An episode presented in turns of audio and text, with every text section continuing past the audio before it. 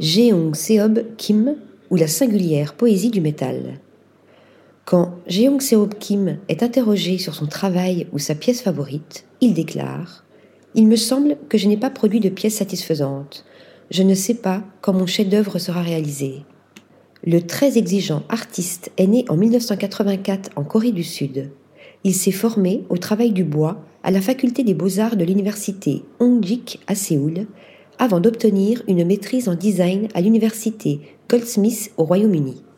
Ses créations ont voyagé, notamment à l'occasion de la Design Miami Basel en 2010, mais aussi lors du Salon del Mobile et de la Design Fair de Londres en 2016. Ces œuvres font partie des collections de nombreuses institutions nationales et étrangères, et elles s'intègrent aussi dans de prestigieuses boutiques comme l'espace Louis Vuitton à Shenzhen en Chine. Une carrière pleinement établie pour ce designer qui constate avec douleur la standardisation du design.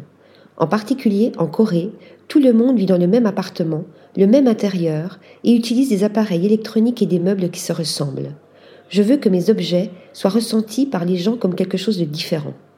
Une volonté de se démarquer qui s'incarne pleinement dans sa dernière et très singulière collection qui fait la part belle à l'utilisation du cuivre j'ai pensé à cette série d'œuvres pour montrer la dimension artisanale du travail des métaux comme le cuivre.